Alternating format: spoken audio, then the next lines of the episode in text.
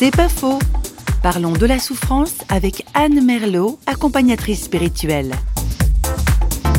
J'attache beaucoup d'importance à ce que la souffrance peut produire dans nos vies. Alors que longtemps, j'avais très très peur de la souffrance et la souffrance paraissait même dans ma famille comme une punition de Dieu en quelque sorte. Et il se trouve que j'ai perdu deux enfants. D'abord un, enfant à l'âge de 17 mois. Ensuite, quelques années plus tard, euh, la mort de notre aîné à 20 ans dans un accident de la route.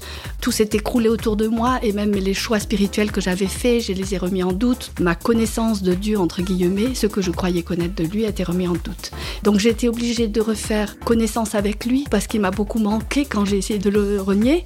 Il m'a tellement manqué que je suis repartie à sa recherche et il m'a fait comprendre que je ne le trouverais pas sans me trouver moi-même, c'était un chemin parallèle. C'est pas faux, vous a été proposé par parole.ch.